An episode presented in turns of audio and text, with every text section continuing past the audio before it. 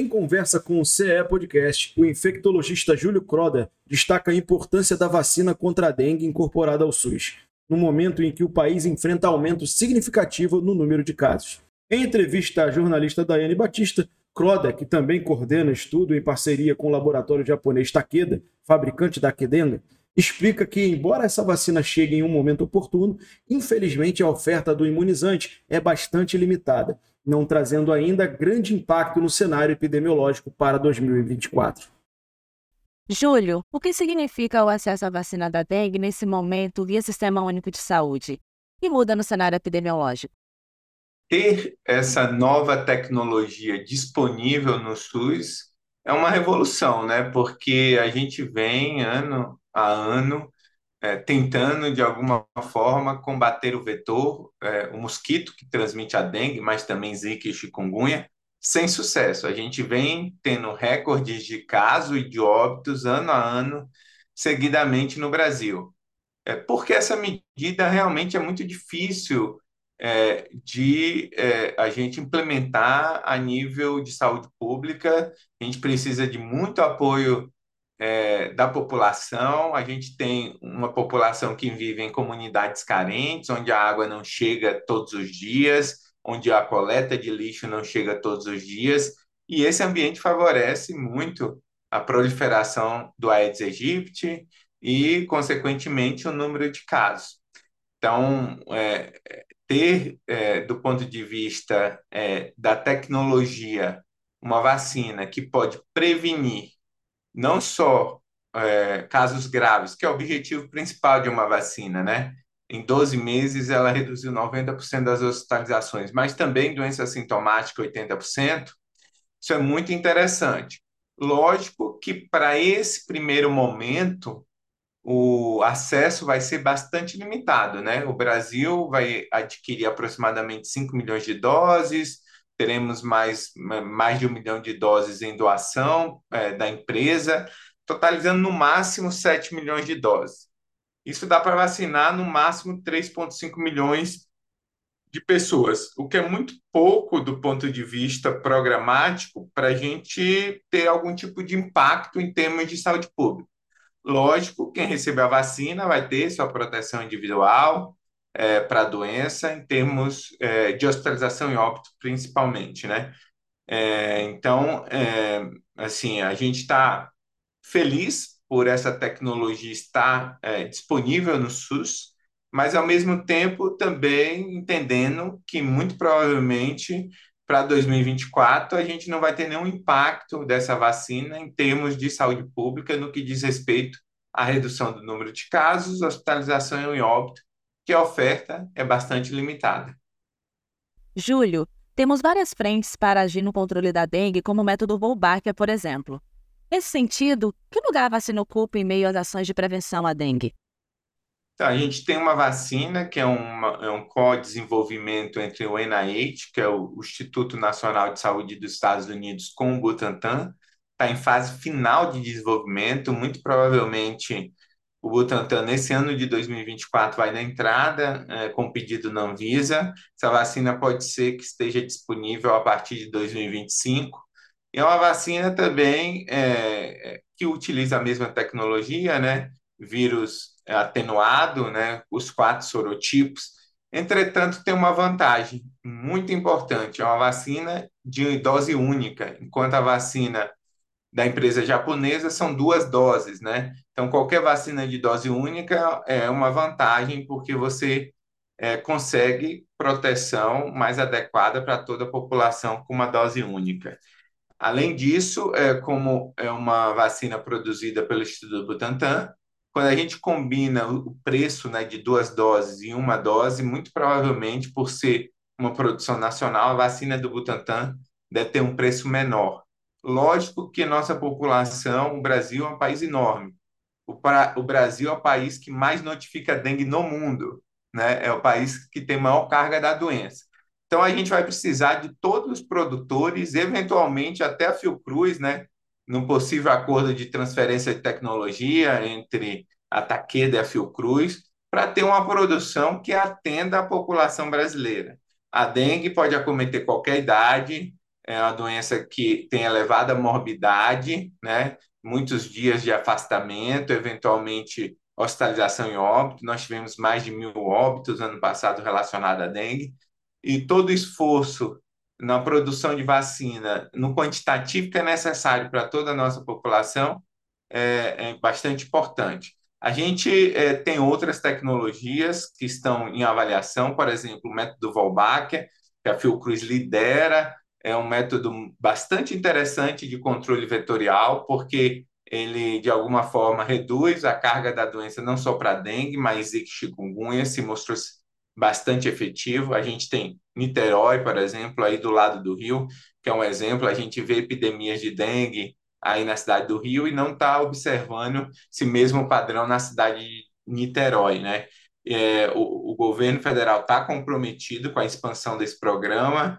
Ele é, agora é, fez um investimento de mais de 100 milhões de reais para uh, ampliar a produção desses mosquitos com a Volbáquia, atendendo uma população nesse momento de quase 7 milhões de pessoas com esse é, outro outra inovação, né? Então a gente está falando de duas inovações importantes: inovação no controle vetorial, inovação nas vacinas, duas vacinas que é, estarão disponíveis. Então, isso é uma revolução o controle da dengue quando a gente pensa nos últimos 20 anos, né? Então, é interessante entender que nos últimos 20 anos, nossa principal medida de controle da doença é o controle vetorial, a eliminação dos focos, os focos eles se concentram principalmente dentro do domicílio.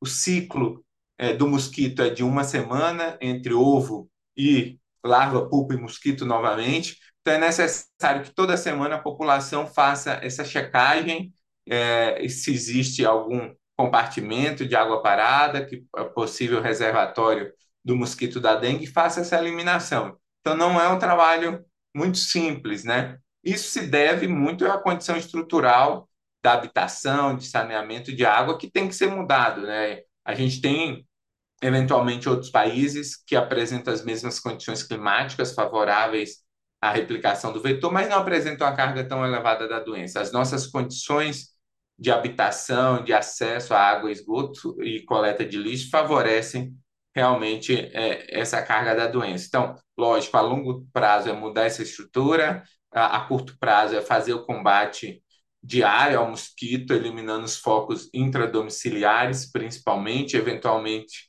também terrenos baldios, né? É, locais onde existe um acúmulo de água excessiva, é necessária uma fiscalização do poder público é, nesse sentido também.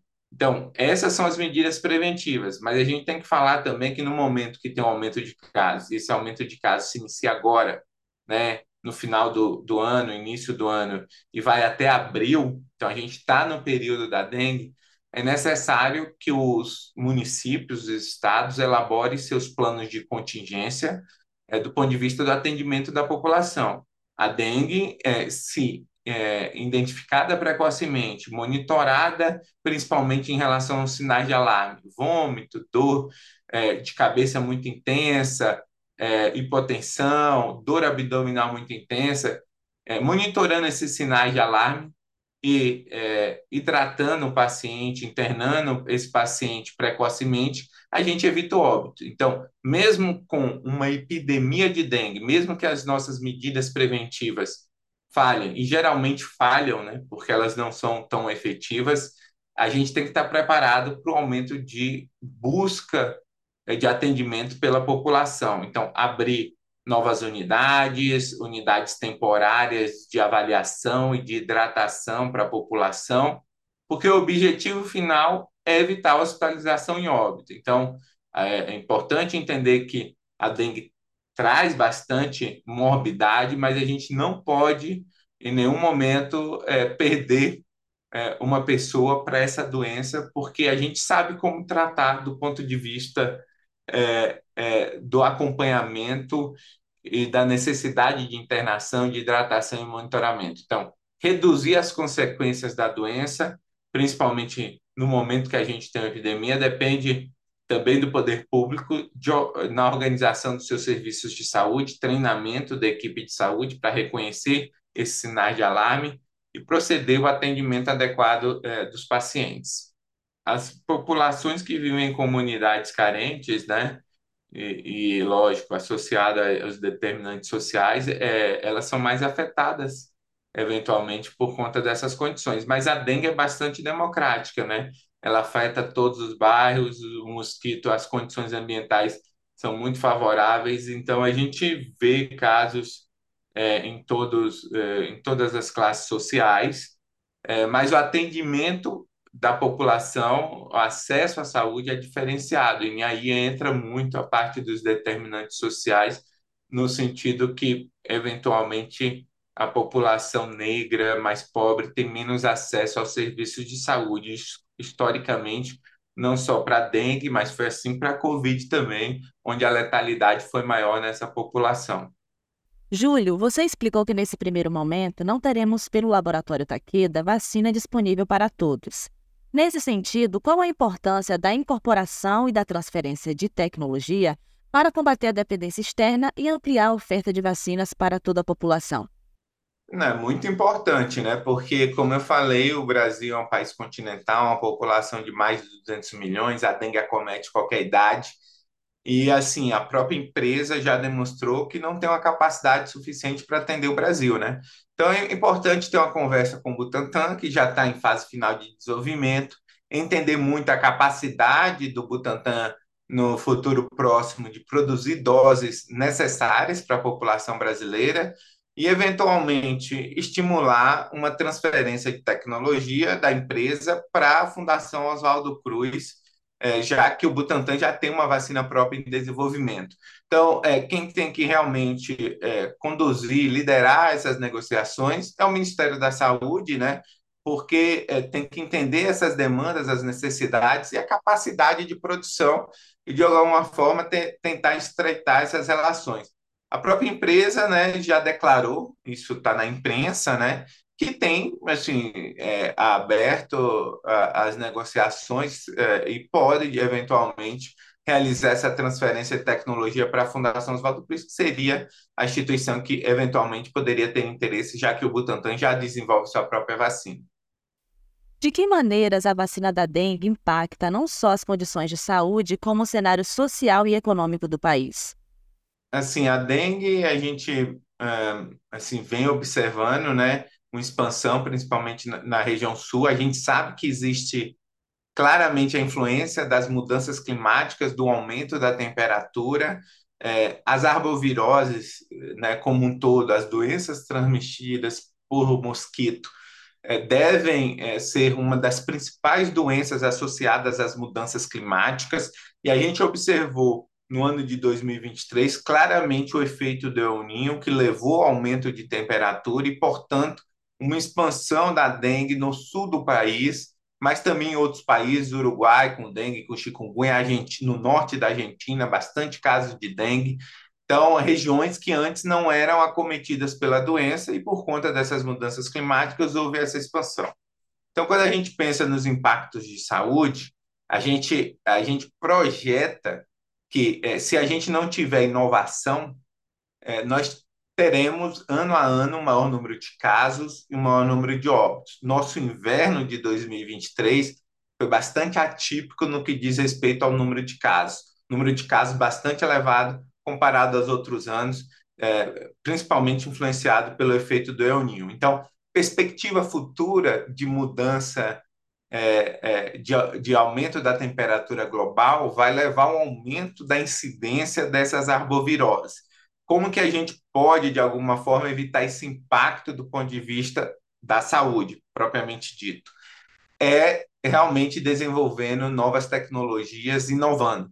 Então, assim, o Brasil ele tem sido inovador é, em muitos sentidos. Por exemplo, a, o desenvolvimento do, do, do, do Volbac, o Brasil é o país que mais é, expandiu é, em termos a nível populacional o acesso a essa nova tecnologia. E uma tecnologia que ela é feita pela Fiocruz, que com investimento ela pode ser expandida para as outras áreas. Em relação à vacina, nós temos é, claramente Butantan, eventualmente a Fiocruz, podendo produzir essa vacina para dengue, e isso é, gera um impacto enorme na prevenção da doença, reduzir a carga da doença nesse contexto de mudança climática. Em relação aos impactos econômicos, a dengue é uma das doenças que gera mais morbidade, mais dias de afastamento do serviço. Então, esse abstencionismo que existe claramente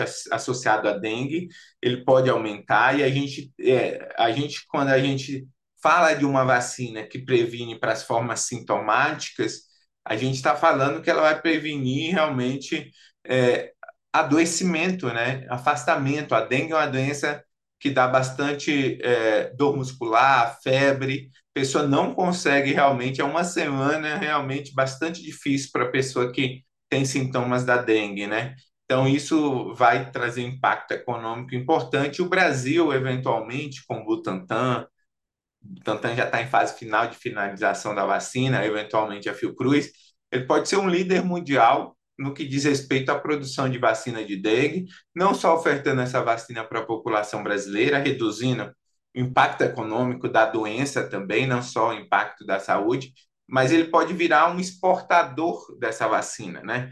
Porque como ele vai ter uma capacidade de produção muito elevada para atender a população brasileira, ele pode sim, e eu acredito que ele deve liderar esse processo a nível mundial. Essas são doenças que acometem a nossa população, mas também acomete outras populações é, que, que está no, é, no sul global, e a gente precisa liderar esse processo do ponto de vista da produção de insumos estratégicos para o sul global. Então, Economicamente, a gente pode reduzir a carga da doença, e isso impacta a produtividade da nossa população, porque ano a ano a gente teve um milhão e meio de casos, perspectiva para esse ano é entre um milhão e cinco milhões de casos. Isso é muita, é muita morbidade para uma doença só, mas também a gente pode gerar renda para o país, né? gerar empregos e, e ter é, um produto que tecnológico é, que pode ser exportado para outros países, assim como a gente exporta a vacina da febre amarela. Então, a dengue ela tem um, um alcance muito maior do que a febre amarela e a gente pode ser um grande produtor dessa vacina. Júlio, como foram definidos o público prioritário e por que Dourados foi escolhida a primeira cidade do Brasil a realizar vacinação em massa contra a dengue? É, o centro-oeste como um todo, né, é a região do país que tem maior carga da doença, no, é, que ocorreu o maior número de casos nos últimos 10 anos, né? Então, realmente é uma região que é bastante acometida pela doença, com elevadas incidências. No ano passado, Dourados teve 3.400 casos, 1.700 casos confirmados, né, laboratorialmente. Então, isso é um dado muito importante. Metade dos casos da cidade são confirmados laboratorialmente, então, a cidade apresentou uma vigilância bastante interessante do ponto de vista da confirmação laboratorial, apresenta uma boa cobertura de estratégia de saúde da família, com 33 unidades, é, e, é, de alguma forma, né, existe, é, inter, existiu o interesse da cidade em realizar esse tipo de projeto, né?